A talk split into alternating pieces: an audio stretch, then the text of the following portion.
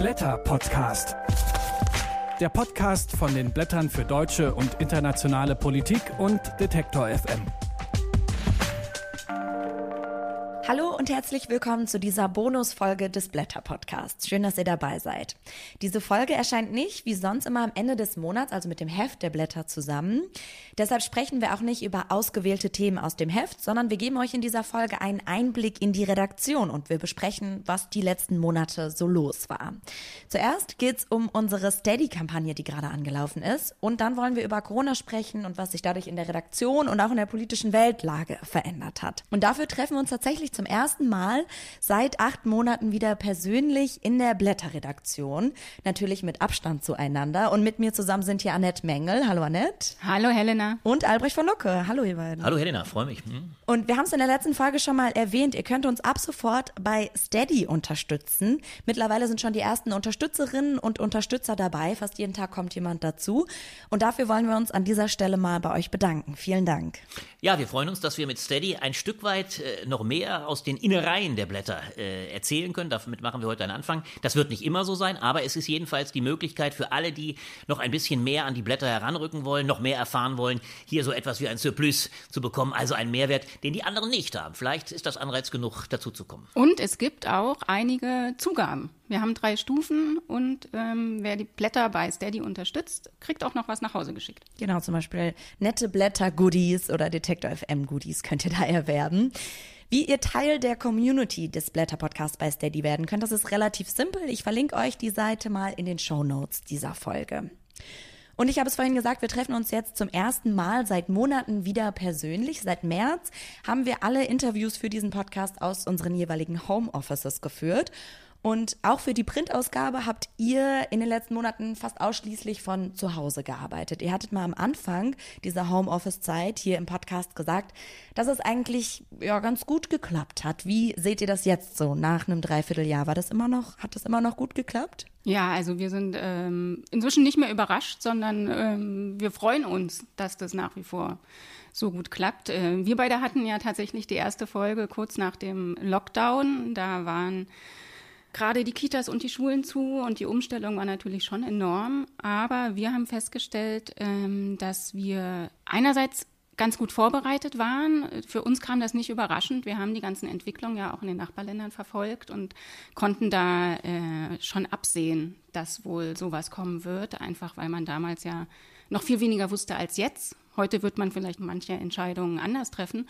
Ähm, aber damals kam es eben und wie wir immer noch finden, hatten wir gar keine andere Wahl. Ähm, und wir haben das in der Redaktion super hingekriegt. Also wir konnten ohne weiteres ähm, umziehen nach Hause, haben teilweise unsere Rechner mitgenommen, teilweise auch einfach mit den Laptops von zu Hause gearbeitet, mit denselben Programmen. Ähm, das hat gut geklappt, weil wir ähm, mit Daniel jemanden haben, der sozusagen den technischen Sachverstand hat und auch mit unserem Webmaster äh, jemanden haben, ähm, die das einfach gut vorbereitet haben. Der Webmaster ist Annettes Bruder, muss man dazu sagen, der uns seit vielen, vielen Jahren sehr, sehr hilfreich unterstützt und eine ganz große Stütze in diesem Projekt ist. Genau. Und deswegen hat das wirklich gut funktioniert. Wir treffen uns regelmäßig ähm, via Skype, dreimal die Woche zu festen Zeitpunkten, wenn nicht irgendwas anderes dazwischen kommt und haben auch festgestellt, dass wir sozusagen bei den Besprechungen, die ja irgendwie entfernt stattfinden, man sich zwar sieht, aber nicht zusammensitzt, dass wir da sogar effizienter arbeiten und trotzdem es hinkriegen, ab und zu einen Plausch zu halten und wirklich zu fragen, was ja wichtig ist. Ne, in der ganzen Debatte ums Homeoffice ist das ja auch immer wieder ein wichtiger Punkt, äh, dass man eben den Kontakt zueinander nicht verliert. Und ich glaube, das haben wir ganz gut hingekriegt, nicht? Ja, sensationell würde ich sogar sagen. Es ist ja für uns, wenn man das so sagen will, äh, mit dem Begriff Corona der Gamechanger äh, in politischer, wir sprechen ja auch noch gleich innen- wie außenpolitischer Hinsicht, es war es auch redaktionell. Ein absoluter Bruch. Man muss das nochmal sagen, als Annette und äh, ich das äh, Projekt hier vor 17 Jahren nach Berlin geholt haben, ist das jetzt die erste Zeit, die wir über Monate nicht in der Redaktion verbracht haben. Äh, immer wenn wir hier reinkommen, können wir fast die Spinnweben ein Stück weit entfernen. Also wir haben, äh, es hat nie Zeiten gegeben, in denen wir länger äh, als vier Wochen mal außerhalb dieser Redaktion waren. Und das waren schon lange Ferien, also in der Regel drei Wochen. Und dass das so reibungslos klappt, das ist wirklich phänomenal. Ich würde sogar noch eins draufsetzen. Wir sind in zweifacher Hinsicht Krisengewinnler. Wir sind Krisengewinnler äh, in der Hinsicht, als die Nachfrage nach langen Texten zugenommen hat. Wir merken, dass der Zuspruch zu den Blättern eher noch zugenommen hat. Wir hatten da vorher schon eine enorme Kurve. Wir fingen hier an vor 17 Jahren mit, mit 5.500 Exemplaren, sind jetzt bei 11.000, haben also den, den Abonnentenstamm verdoppelt. Aber die Nachfrage ist eher größer geworden. Das haben wir auch übrigens gerade am Ende nochmal gemerkt, wenn wir einen Sprung machen. Wir hatten zwei ganz große oder ein ganz großes Highlight, ein großes äh, Stück nochmal von Jürgen Habermas, unserem Herausgeber, dem wichtigsten, einem der vielen Mitherausgeber. Das jetzt mittlerweile übrigens in, in äh, glaube fast, wir können die, die Sprachen kaum erzählen, in über zehn Sprachen übersetzt. In kürzester Zeit, im September ein ganz großer Aufschlag und einige andere Texte im jetzt in Abfolge dessen, auch der große Beitrag von Micha Brumlik, waren solche, die weit, weit über die Blätter hinaus äh, Resonanz erzielten. Habermas vor allem eine eigene Debatte in der FAZ, in der Frankfurter Allgemeinen Zeitung ausgelöst hat. Also das ist ein Phänomen, was zeigt, die, die Relevanz der Blätter hat in Krisenzeiten eher noch zugenommen. Das ist das Erste, was ich ganz wichtig finde. Das eine, das Zweite hat Annette schon erwähnt. Wir hatten ein ungeheures Glück in der Hinsicht, als das, was jetzt die Gesellschaft quasi nachvollziehen musste.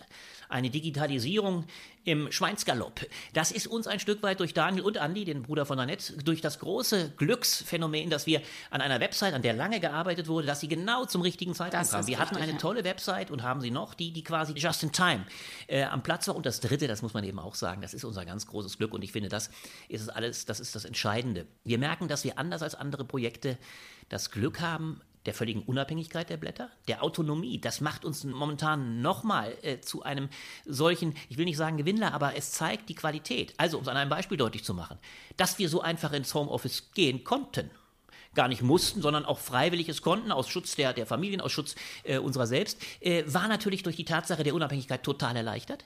Es ist zum Beispiel eine Debatte um die Frage des Rechts auf Homeoffice, die gegenwärtig geführt wird, für uns völlig irrelevant, weil wir uns da gemeinsam verständigen. Und ein letztes zu diesem Punkt kommt hinzu, wir haben noch mal mehr unser Prinzip äh, dieser Redaktion äh, schätzen und, und, und wertschätzen gelernt. Nämlich die Tatsache, dass obwohl die Zeiten, und wir kommen ja gleich darauf zu sprechen, hochkonfliktiv geworden sind, in vielen Bereichen der Gesellschaft, auch familiär übrigens, oder auch im Freundeskreis, ja regelrechte Brüche aufgetan, sich aufgetan haben. Also Zerwürfnisse zwischen ehemaligen Freunden über die Frage, sind die Corona-Maßnahmen zu scharf, äh, müsste vielleicht sogar noch mehr gemacht werden. Da sind ja richtige Risse in der Gesellschaft aufgekommen, auch im näheren Bekanntenkreis. Das hat unsere Redaktion in keinster Weise ereilt, aus einem Grundprinzip. Äh, erstens sind wir uns alle sehr gewogen. Wir haben alle, obwohl wir unterschiedlich durchaus in den Meinungen sind, wir wissen, dass wir eine Redaktion sind, aber in dieser Redaktion fünf sehr autonom äh, selbstständig denkende Redakteure und Redakteurinnen, die die Meinung der anderen akzeptieren, auch von daher keine Leitlinie äh, ausgeben. Es gibt das bei uns nicht, aber wir wissen trotzdem, wir haben ganz klare Leitplanken einer, ich sage es mal ganz platt, einer liberalen Auseinandersetzung, bei der alle Argumente, die nicht totalitär, die nicht antidemokratisch, die nicht antirechtsstaatlich sind, äh, die werden akzeptiert und in dem Rahmen bewegen wir uns natürlich mit einer klaren, nennen wir es links, freiheitlich linken Ausrichtung, also auf Gerechtigkeit orientiert. Aber in dem Bereich sind wir uns grün, wenn ich so sagen darf, und wir akzeptieren unterschiedliche Positionen und dieses Maß an Toleranz und wissen darum, dass wir letztlich am gleichen Strang ziehen, an einem sehr uns allen wichtigen Projekt arbeiten. Das hat es zum Beispiel verhindert, dass andere Konflikte, ich denke nur an die Taz beispielsweise, wo es richtig hart wurde in den Auseinandersetzungen um dieses bekannte Stück All Cops Are Bastard. Berufsunfähig. Äh, berufsunfähig, Entschuldigung. Äh, das ist uns erspart geblieben. Und das ist, glaube ich, ein großes Privileg unserer Redaktion, dass wir hier doch eine Meinung haben, Grundüberzeugung an einem wichtigen gemeinsamen Projekt teilzuhaben, bei Akzeptanz unterschiedlicher Positionen. Ganz genau, aber an dem Punkt sozusagen gerade zu Corona kam uns dann doch auch äh, zugute, dass wir einfach äh, die Gefährlichkeit, also dass keiner von uns Absolut. die Gefährlichkeit Absolut. des neuen Virus genau. äh, in Frage stellt. Ja. Da kann man im Einzelnen drüber reden, welche Maßnahme wie gerechtfertigt war und gerade sozusagen nochmal mit dem Rückblick was man jetzt alles weiß. Ne? Und wir haben, Daniel hat ziemlich schnell einen Text geschrieben zu den rechtsstaatlichen Anfragen zum Beispiel. Ähm, du hast das kann man alles machen. Lage, zur, zur schon, äh, Armutsgeschichte, hm, genau. Mhm. Ähm, das ist alles debattierbar, aber sozusagen diese Grundüberzeugung, dass uns hier nicht jemand was Böses will und dafür die Existenz von einem Virus, der gar nicht existiert, angeblich äh, erfunden hat, ähm, das war uns klar. Ne? Ja, und man muss ja auch sagen, du äh, sogar sehr persönlich hast sehr auch in vielen internen Diskussionen, die auch an uns herangetragen wurden, die wir gar nicht immer alle abgebildet haben, hat gerade Annette sich sehr, ich sag mal, als die Corona-Beauftragte, die mehr als alle anderen sich in dieses Thema eingearbeitet hat, hast dich sehr in die Auseinandersetzung geworfen. Aber uns in der Tat, die, die, die Übereinstimmung war klar und das ist ja auch bemerkenswert, hochinteressant.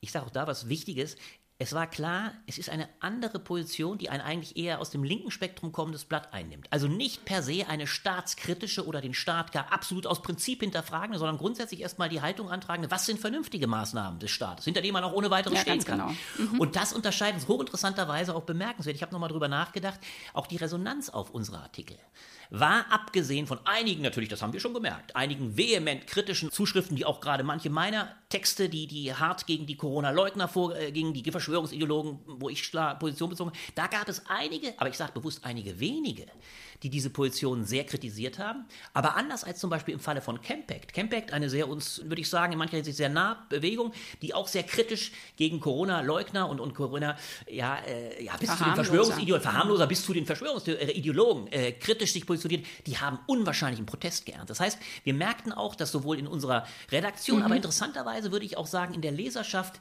äh, offensichtlich in weitestem Maße Zustimmung zu unserer doch eher, ich nenne es mal, beobachtend, aber zustimmenden Position zu den Regierungsmaßnahmen eine Bereitschaft, das mitzumachen, existiert. Und das ist ja interessant. Das ist auch für ein Blatt wie die Blätter hoch bemerkenswert, dass es also keine, ich nenne es mal so, Abwehr, Fundamentalabwehr aus, aus Prinzip Ja. äh, gibt. Das ist Ganz interessant. Genau. Ne? Ganz genau. Ja, dann kommen wir doch jetzt mal zu der, zu der politischen Lage hier national zu sprechen, die ihr jetzt schon ein bisschen angesprochen habt. Das Absurde ist ja, dass wir letzten Monat den 30. Jahrestag der deutschen Einheit gefeiert haben und gleichzeitig Bilder um die Welt gegangen sind von hier aus Berlin, von demonstrierenden Menschen mit den ähm, Reichs- und auch den Reichskriegsflaggen, die auf den Stufen des Reichstagsgebäudes stehen. Darüber hast du, Albrecht, auch in der Oktoberausgabe einen Text geschrieben. Wie, wie habt ihr das als Redaktion diese Zeit wahrgenommen? Wie seid ihr damit umgegangen? Ich sagte den Begriff Gamechanger, das wird man wohl sagen müssen. Auch für uns war Corona ja ein absoluter Gamechanger. Wir hatten das riesige Glück, wir waren eigentlich schon mit dem Aprilheft fast fertig. Das war noch ein Vor-Corona-Heft, also unsere ersten vier Hefte. Wir sind genau, wir sind sozusagen, am Montag waren die Schulschließungen und am Mittwoch ging das Heft in Druck. Äh, Anne, Britt und ich, wir haben schon von zu Hause sozusagen das Heft noch fertig gemacht. Ähm, Albrecht, Steffen und Daniel waren da noch hier vor Ort, haben sich noch ins Büro und rausgetraut, obwohl die Straßen ja schon ziemlich leer waren. Und dann hatten wir das große Glück, dass wir in dem Augenblick sogar noch einen großen, großen Text von Ulrich Menzel bekamen, der schon sehr schnell, ein großer, kluger Kopf, äh, Professor für internationale Politik, äh, der sehr klug die Corona-Debatte als eine internationale äh, Hegemoniefrage einordnete. Also auch mit der Auseinandersetzung zwischen China und den USA. Das war aber, muss man ehrlicherweise sagen, unser erster großer Text im Aprilheft. Und dann ging es tatsächlich so los, dass wir uns, und das muss man vor allem auf das Maiheft bezogen sagen, dass wir absolut fast themenheftartig, wie wir es davor nie gemacht haben, ganze Hefte zu Corona gemacht haben. Was uns übrigens ausgesprochenen Beifall einbrachte, dass Leute auch sagten, das habt ihr ja bisher nie gehabt, aber macht das gerne weiter. Dass wir wirklich sagten, wir gehen die, die Themen innenpolitisch, die Felder äh, abarbeiten. Du hast es gesagt, Annette, einmal äh, zum Beispiel die Sicherheitspolitik-Frage von Daniel, die, äh, die soziale Frage von Annette. Wir gehen diese Themen auch mal innenpolitisch durch. Wir gehen sie aber natürlich auch vor allem mit Blick auf die internationale Lage durch. Wir hatten Äh, Länderberichte, ne? wir hatten auch die große Frage vor allem, was ist Corona für den globalen Süden? Und das war natürlich ganz dominant und das ist auch interessant. Wir haben quasi die Konjunkturen der Thematisierung auch in diesem Jahr mitgemacht. Wir haben sicherlich die ersten Hefte Mai, April, Juni, das waren alles ganz große Corona-spezifische Hefte, bis im Sommer, wird man sagen müssen, ein Stückchenweise auch eine Entlastung kam. Und Mhm. Das damit, ne, sozusagen einhergehend mit den Zahlen, die wir gerade wieder schön in, in Kurven sehen. Ne? Wir gehen ja Absolut. inzwischen auf die Zahlen äh, von äh, März, April wieder zu. Ja, oder haben jetzt schon, haben sie schon überschritten? Haben sie jetzt schon überschritten, genau. Das ist zum Teil natürlich erklärbar tatsächlich mit höheren Testungen. Ne? Aber die Zahl der positiv Getesteten prozentual, die ist massiv gestiegen innerhalb der letzten vier Wochen, habe ich gerade noch mal gelesen, von im August unter 1 Prozent, 0,74 auf jetzt äh, 2,49 aller Tests sind positiv. Ne? Und das steigt jetzt wieder in die älteren Altersklassen auch ein. Also insofern sehen wir da, dass die Leute, die das Ganze verharmlost haben, ähm, einfach jetzt eigentlich mal Wasser verlieren müssten in ihrer Argumentation. Ne? Also wir fühlen uns da durchaus ein Stück weit bestätigt, wenn wir auch übrigens, muss man auch dazu sagen, ja nicht unkritisch waren. Wir haben früh auch Texte gebracht, die sagten, die ganzen Präventionsmaßnahmen, die interessanterweise ja alles, alle als, als, als solchen Epidemien äh, Prävention existierten. Wir hatten ja ständige Prüfungen und, und Übungen in Jahren davor, die alle sind total vernachlässigt worden. Also die Kritik daran, dass Deutschland nicht hinreichend ausgestattet war in puncto Schutzmasken, die Genau, wurde bei uns hat Daniel durchaus ja geübt. ganz früh schon Wurde früh von Daniel, wurde aber auch früh von einem anderen Text, äh, der uns sehr stark als, als, als Krisenkommunikationsbeobachter äh, darstellte. Was ist da nicht gelaufen? Was ist nicht passiert? Also diese Seite gab es immer auch. Aber wir würden doch wahrscheinlich sagen, auch wenn, da gibt es vielleicht, können wir auch einen kleinen Diskurs aufmachen, wenn es durchaus zum Beispiel auch unterschiedliche Positionen gibt. Also beispielsweise, was äh, das Gesundheitssystem anbelangt. Annette würde wahrscheinlich sagen, äh, naja, äh, das ist äh, nicht, äh, wie hast du so schön geschrieben, äh, das ist runtergespart oder so. Scharfer Text von Annette. Ich würde sagen. Eine kleine Glosse, ne? Ich hatte, eine kleine Glosse im ersten Hälfte, aber wo du natürlich den Finger in die Wunde sicherlich zurechtgelegt hast, was ist mit unserem Gesundheitssystem kaputt, warum ist es so lange Jahre, aber im Endeffekt würde ich zum Beispiel die Position natürlich tätigen, äh, wir können von großem Glück sagen, dass wir im internationalen Vergleich natürlich ein Gesundheitssystem Auf haben. Auf jeden Fall. Ja. Also wir haben gerade im internationalen und auch im europäischen Vergleich zum Beispiel ja viel mehr Intensivbetten zur Verfügung als äh, andere Länder, gerade Spanien, Italien. Aber äh, das ist ja gerade auch wieder äh, viel in der Diskussion. Der eine äh, bekannte Virologe, Hendrik Streeck, der immer noch, so glaube ich, gestern oder vorgestern bei Lanz auftritt, oder nie bei Maischberger war, mhm. glaube ich, jüngst, äh, und sagt, wir müssen hier nicht so Panik machen, wir sollen alles ein bisschen vorsichtiger ähm, betrachten. Der verweist ja auch darauf, dass es noch viele Intensivbetten gibt, aber damals wie heute, ja, ja. also im März und April wie heute, ist das Problem, dass man eben nicht nur auf die Intensivbetten an sich gucken kann, sondern man braucht die Pflegekräfte, die daneben stehen können und ähm, die Leute dann auch betreuen. Ne? Ähm, und da sieht es eben mau aus, nach wie vor. Also da ähm, haben wir einerseits äh, grundsätzlich schon ein Problem. Die Krankenhäuser haben jetzt ganz akut auch teilweise Schwierigkeiten, weil ähm, auch von den Pflegekräften einfach Leute infiziert sind und deswegen schon weniger Personal da ist, als äh, man benötigt. Und dazu kommt, da habe ich erst kürzlich wieder einen Bericht äh, gelesen, dass die Betreuung von Corona-Patienten, wenn sie denn mal auf einer Intensivstation landen, einfach auch wahnsinnig zeitaufwendig ist. Also aufwendiger, als wenn jemand auf der Intensivstation liegt, weil er, keine Ahnung, einen Herzinfarkt hatte. Da sind sozusagen die Maßnahmen eingespielt. Und das ist einfach eine riesengroße Herausforderung. Wir kommen jetzt eben fatalerweise wieder in eine Phase, in der wir uns nolens volens, obwohl wir es nun beileibe nicht wollten. Und äh, ich auch überrascht, ich sage es ganz ehrlich, über die Beschleunigung mhm. innerhalb der letzten Woche bin ich fast entgeistert. Also wie rasend schnell plötzlich sich eine, eine neue äh, Welle aufbaut. Das hätte ich mir fast wieder nicht träumen lassen. Und man ist aber jetzt wieder vor die Herausforderung gestellt. Und da bin ich ganz sicher, werden wir in den nächsten Monaten wieder stärker thematisch uns dem Thema annehmen müssen. Mhm. Und das wird natürlich das zweite Thema, um vielleicht auch zu dem zu kommen, was uns interessanterweise Weise just ab Mitte des Jahres natürlich dann umso mehr beschäftigt hat. Man kann sagen, mit dem Juli kam der große Umbruch natürlich, dem Thema der US-Wahlen, der Frage, was ist mit dieser großen internationalen äh, Herausforderung äh, am 4. November. Das wird quasi parallel laufen. Wir werden wahrscheinlich in den nächsten Monaten einerseits weiterhin den internationalen Blick USA, Trump, weiter, zweite Chance oder gar, wie sagt man so schön mit Enzensberger, Aussichten auf den Bürgerkrieg. Man sind ja Szenarien auch im Raum, die man sich nicht hätte vorstellen können. Äh, also die Tatsache, dass äh, möglicherweise Trump mobil macht mit seinen, mit seinen Truppen. Äh, diese dass er Frage, die, die, eine mögliche Wahlniederlage nicht anerkennt. Ah, die Wahlniederlage, ne? danke, danke, mhm. dass er die Wahlniederlage nicht anerkennt. Das ist die eine Perspektive, die uns natürlich in den nächsten Heften bis zum Ende des Jahres, auch in das neue Jahr hinein enorm beschäftigen wird. Aber daneben sehe ich ganz sicher, uns wird auch diese Corona-Frage wieder ganz, ganz stark beschäftigen müssen. Ja, und zwar in ganz verschiedenen äh, Aspekten. Ne? Zum Beispiel auch, was wir im letzten Podcast hatten und was ich wirklich ein enorm wichtiges Thema finde, ist äh, das Thema von ähm, Rudolf Hickel, wer eigentlich die Kosten begleicht. Ne?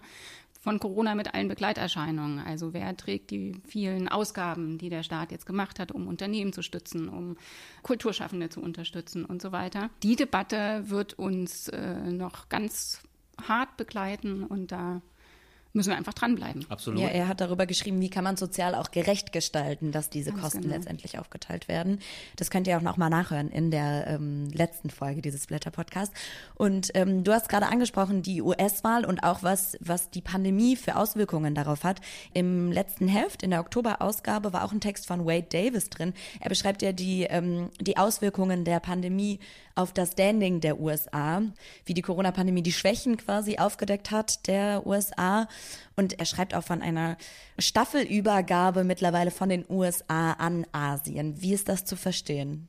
Naja, das ist der Zug, den wir ja auch seit Beginn, ich hatte den Text von äh, Menzel angesprochen, von Ulrich Menzel, den wir eigentlich seit Beginn der Krise erleben. Die Paradoxie, dass das Land des Ausgangs der Krise, man muss es ja leider so sagen, äh, Trump spricht ja in infamer Weise immer nur vom China-Virus. Er hat ja auch eine sofortige Instrumentalisierung dieses Virus, der ja nun erstmal nicht nur einem Land zugeschrieben werden kann. Er kommt ja, wie wir wissen, aus einem Übersprung von, von Tier zu Mensch, aber er hat ihn sofort China zugeschrieben und es ist ja wohl ein Faktum, dass es in China zuerst aufgekommen ist. Aber die Ironie besteht darin, dass es den Chinesen in erstaunlicher Weise gelungen ist, das eigene Land handlungsfähig zu machen. Wohingegen äh, der Hort der Aufklärung, so in der klassischen Tradition oder beziehungsweise der, der, der, äh, ja, die sich ja selber als die, die Fahne der Freiheit und des Fortschritts, das Feuer der Freiheit und so begriffen haben, die Vereinigten Staaten nun ersichtlich völlig gescheitert sind an der Spitze Donald Trump und was ja für uns immerhin, das ist ja der, man kann es so sagen, der Kollateralnutzen umso mehr hoffen lässt, dass er die Wahl verliert. Also das ist, ist eine ganz ironische Situation und wir haben viele, du sprichst den Text von Davis an, eigentlich haben alle diese Texte, die wir seit April zu den Vereinigten Staaten gehabt haben, die auch viel aus den Vereinigten Staaten selber kamen, diese Frage in zweierlei Hinsicht diskutiert. Wie kann es sein, dass ein Land erstens überhaupt zu einem solchen Phänomen wie Trump kommt. Und das kann man noch hinzu. Es war ja nicht nur Corona. Wir müssen uns eins bewusst machen. Im Sommer wurde auch übrigens die deutsche Debatte massiv überlagert vom aufkommenden Rassismus äh, in den USA. Die ganze Debatte um George Floyd, die Ermordung des schwarzen Amerikaners äh, durch die Polizei. Äh, manche kritisieren, dass man von Mord spricht. War auch ein, eine, eine Kritik an einem Text von mir, wo ich mich ausdrücklich zu dem Wort Mord verstand. Ich weiß nicht, was man zu einem solchen Vorgang sagen soll, wo ein amerikanischer Polizist über Minuten einem flehend nach Luft äh, äh, rufenden Amerikaner den Hals zudrückt, was man da anderes sagen soll als Mord. Das ist schon äh, mit Totschlag, finde ich, reiflich äh, verharmlosend beschrieben. Also, will sagen, dieser Umstand hat ja auch enorm nach Deutschland ausgestrahlt. Also die neuen Debatten, wo kommt die brutale Unterscheidung, nochmal durch Corona verstärkt, die absolute neue Unterscheidung eines sich auflösenden, in seinem Zusammenhang auflösenden Landes wie der Vereinigten Staaten unterher. Diese Risse zwischen Schwarz und Weiß, aber auch zwischen prekären Weißen gegenüber bevorzugten.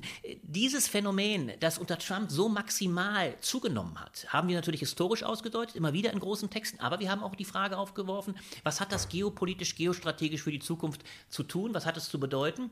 Und was bedeutet das natürlich auch, und das ist, finde ich, die ganz entscheidende Frage für uns, uns. Was bedeutet es für Europa? Unter den drei großen Fragestellungen, die uns ab dem November noch mehr beschäftigen werden oder im Novemberheft, wer gewinnt die Wahl? Wird die Wahl anerkannt?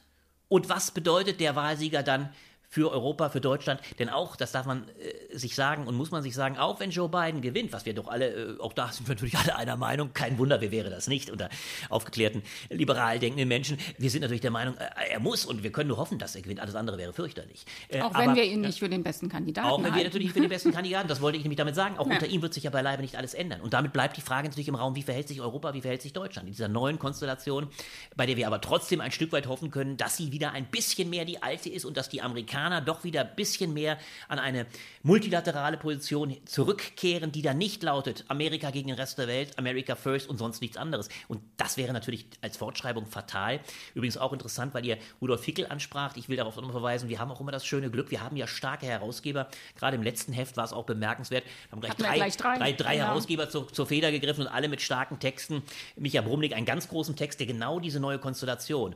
Wie kommt jetzt gegenüber den Vereinigten Staaten mit China übrigens auch ein anderes er spricht sogar von einem anderen universalistischen Modell. Äh, wie tritt das auf? Aber mit einer völlig anderen und in keinster Weise UNO-spezifischen Orientierung, sondern knallhart auf Freund-Feind-Konstellationen. Also eigentlich das Pendant zu Trump, das sich nur in, in, in China-First-Kategorien denkt und weit, weit davon entfernt ist, zu, zu UNO sich zu verstehen, also zu einem vor 75 Jahren gegründeten Multilateralismus. Und diese Konstellation, Trump gewinnt noch einmal und wir haben dann quasi das Freund-Feind-Denken östlicher wie westlicher äh, Provenienz, wäre natürlich der GAU, wäre übrigens dann auch das Fatale für den anderen Herausgeber, äh, Uli Brandt, der einen großen Text zur Klimafrage schreibt. Und natürlich die Frage auch, wie soll das eigentlich weitergehen, wenn wir nicht irgendwie wieder zu Vereinten Nationen zurückkehren und zu einer Vorstellung von einer äh, globalen Klimapolitik. Ja, das, das ist genau, das ist genau das Thema, was einfach dieses Jahr ja ein bisschen unter die Räder gekommen ist.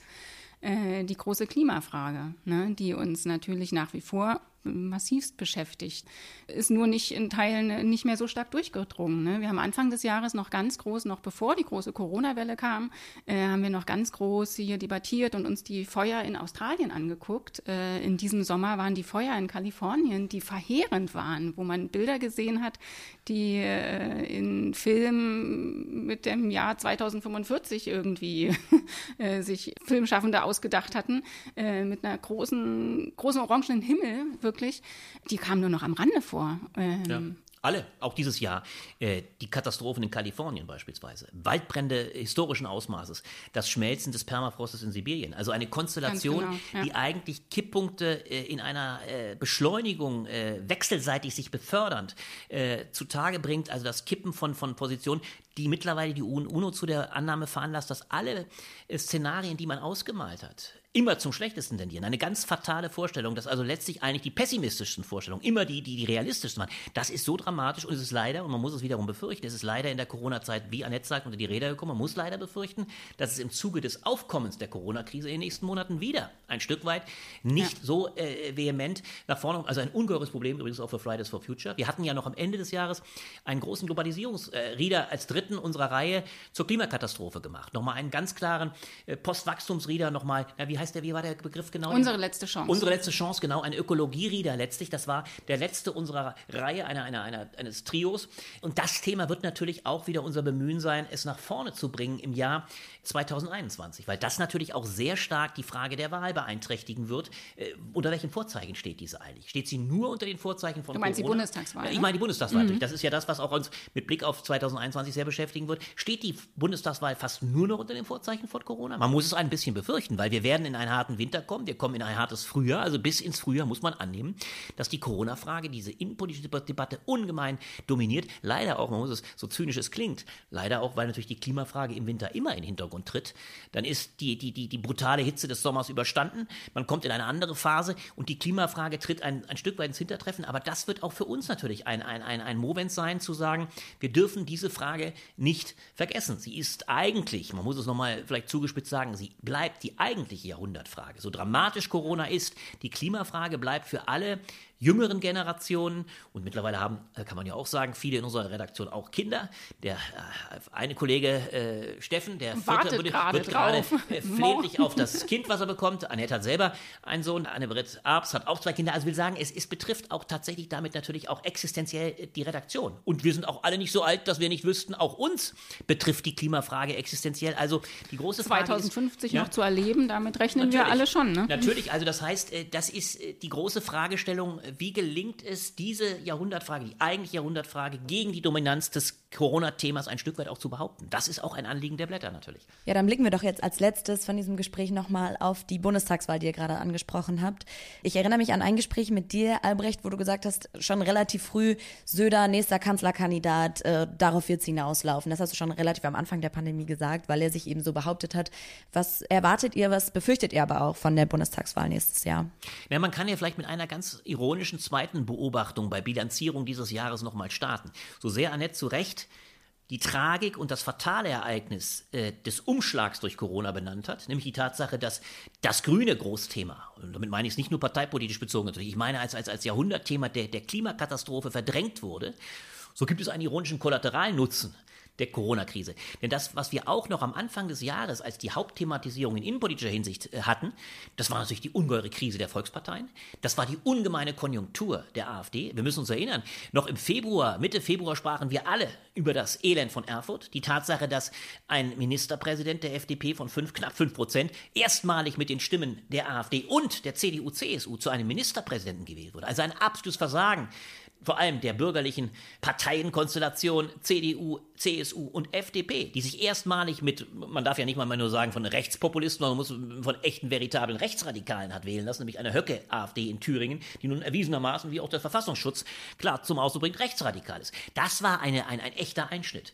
So, der eigentliche Krisenverlierer von Corona, ist ein Stück weit der Rechtspopulismus, weil die, weil die Bevölkerung dann doch gemerkt hat, in dieser Krisensituation äh, will das Land offensichtlich sich nicht in die Arme der Höckes und Gaulands und Weidels und Co. stürzen. Und dann kam noch hinzu, dass plötzlich eben der rechtsradikale Riss durch diese Partei noch viel stärker ging. Meuthen immerhin die Traute hatte, äh, zu sagen, so mit einem Herrn Kalbitz, erwiesermaßen rechtsradikal, will ich es dann doch nicht zu tun haben. Also, obwohl er sich jetzt auch wieder ins Europaparlament flüchtet und weiß, die Auseinandersetzung im Bund will ich dann doch nicht aufnehmen, weil er wüsste, er würde wohl verlieren. Also will sagen, diese rechtsradikale Flanke, das kann man positiv begreifen, ist ein Stück weit äh, beruhigt. Ein Stück weit jedenfalls beruhigter als davor. Und Corona, auch die, auch die Anti-Corona-Proteste, da hat die AfD gewisse Schwierigkeiten. Sie laufen noch nicht wie selbstverständlich auf die Mühlen der AfD. Also das ist, wird man als einen gewissen positiven Punkt befunden. Andererseits gab es natürlich, du hast es vorhin angesprochen, ne, sozusagen die Ver Bindung, Verbrüderung, wie auch immer man sehen will, den Versuch, die Corona-Leugner zu unterwandern oder zu instrumentalisieren von Rechtsradikalen, die ja gerade bei dieser Berliner Demo ganz äh, vorne mit dabei waren und eben diese Inszenierung auf den Treppen des Reichstags ähm, versucht haben und erfolgreich versucht haben und das natürlich auch als Erfolg verwenden. Die Frage ist nur, inwieweit das der AfD wirklich nutzt. Das interessante Phänomen, und das macht es ja so bemerkenswert, ja, eigentlich haben die Volksparteien, leider sage ich bewusst dazu, eigentlich nur CDU, CSU. Denn das Elend der SPD müssen wir an dieser Stelle gar nicht lang besprechen. Da haben wir noch viele andere äh, Folgen, wahrscheinlich Zeit genug. Äh, das äh, große Phänomen ist, dass eben in der Tat die CDU, CSU als die absolute Gewinnerin aus dieser Krise hervorgegangen ist. Und um es zuzuspitzen, auch mit Blick auf das Ende dieses Jahres, unter normalen Umständen wäre die Wahl des nächsten CDU-Vorsitzenden am 4. Dezember die eigentlich schon entscheidende Wahl für das nächste Jahr, weil unter normalen Umständen, sage ich bewusst, wäre der Parteivorsitzende, wäre normaler Kanzlerkandidat der CDU, CSU dann und unter dem gegenwärtigen Vorzeichen über 15 Prozent Vorsprung, das muss man sich nochmal bewusst machen. Die CDU, CSU wie zu Zeiten vor der Flüchtlingskrise bei über 35 Prozent. Eine Kanzlerin Merkel, die im Glanze der Mutter der Nation strahlt, also völlig anders als noch nach 2015, ist eigentlich die CDU, CSU die natürliche Gewinnerin.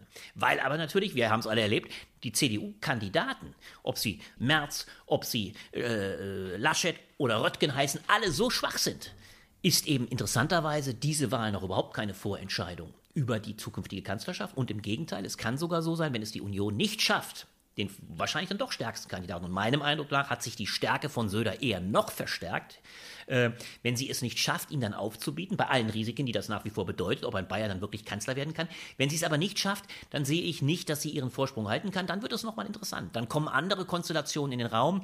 Äh, leider muss ich aber dazu sagen, scheint mir die linke Formation äh, Rot-Rot-Grün immerhin noch so schwach zu sein, äh, dass ich da auch, das ist das eigentliche Versagen, muss man leider auch sagen, auf links äh, äh, nichts da ist, wo man sagen könnte, es gibt eine natürliche Alternative zur konservativen Dominanz. Das ist für uns, muss man auch dazu sagen, als Projekt, das ja um Alternativen auch aus Gründen der Demokratiestärkung immer bemüht sein muss, auch weil es übrigens um ökologische Alternativen gehen muss, um linke Alternativen gehen muss, das ist ein Dilemma. Wir kommen also nicht dazu, in diesem Jahr irgendwie etwas zu sehen, was progressiv nach vorne zeigen würde. Dafür ist die SPD viel zu schwach und dafür ist auch meiner Meinung nach bei der Linkspartei immer noch viel zu unausgestanden, in welche Richtung diese Formation gehen will, sodass eigentlich Rot-Rot-Grün äh, diesmal keinerlei. Naja, und der äh, Höhenflug von den Grünen ist ein bisschen ist abgeflacht, einfach weil Corona die Debatte bestimmt ne? und Klima nach hinten. Ja, und die Tragik, die noch dazu kommt, die Grünen seit Jahren wissen um die Schwäche der rot-rot-grünen Konstellation und sind gar nicht in der Lage, sich auf eine echte Konstellation einzulassen, weil sie eigentlich kaum Aussichten auf eine Chance hat. Das heißt,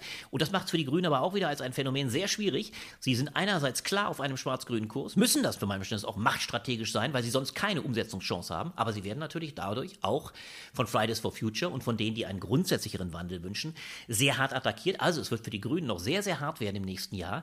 Und nach der Wahl, Ende nächsten Jahres, wenn es tatsächlich schwarz-grün geben sollte, wofür meines Erachtens momentan momentan absolut das meiste spricht, dann wird es umso härter, weil dann werden sie Kompromisse machen müssen, die ihnen ganz, ganz hart zusetzen. Naja, das sieht man ja jetzt schon ne, am Bau der Autobahn. Absolut, ja, ja. Also, liebe Hörerinnen und Hörer, ihr merkt, viele politische Themen werden hier besprochen, werden hitzig diskutiert und werden uns auch sicher hier in diesem Podcast und auch in dem Heft ähm, noch sehr viel begleiten die nächsten Monate und die nächsten Jahre. Vielen, vielen Dank, Annette, vielen Dank, Albrecht, für diesen Einblick in die Redaktion. Vielen Dank, Helena. Vielen Dank, Helena. War eine Freude, wieder mal hier zu sitzen und ja, du merkst, äh, Die Leidenschaft am Debattieren hat uns nicht verlassen. Nee. Äh, wir haben am Schirm geübt, aber live, sage ich mal ganz ehrlich, das darf man am Ende dann doch sagen, ist es natürlich noch viel schöner, muss ich sagen. Und das ist vielleicht dann doch das Einzige, was einem fehlt. Wir sind zwar trotzdem immer bemüht, wir treffen uns äh, regelmäßig, äh, zwar eben nicht mehr Woche für Woche, das klappt super, aber wir versuchen uns natürlich so im Abstand von sechs bis acht Wochen immer wieder zu treffen und zu diskutieren. Aber wenn das mal so mit dir wieder klappt, ist das eine große Freude. Das finde ich auch. In den zwei Wochen kommt hier schon das neue Heft der Blätter raus und damit auch schon die neue reguläre Folge des Blätter Podcasts. Da hören wir uns dann wieder. Macht's gut, bleibt gesund und bis dann. Tschüss. Tschüss.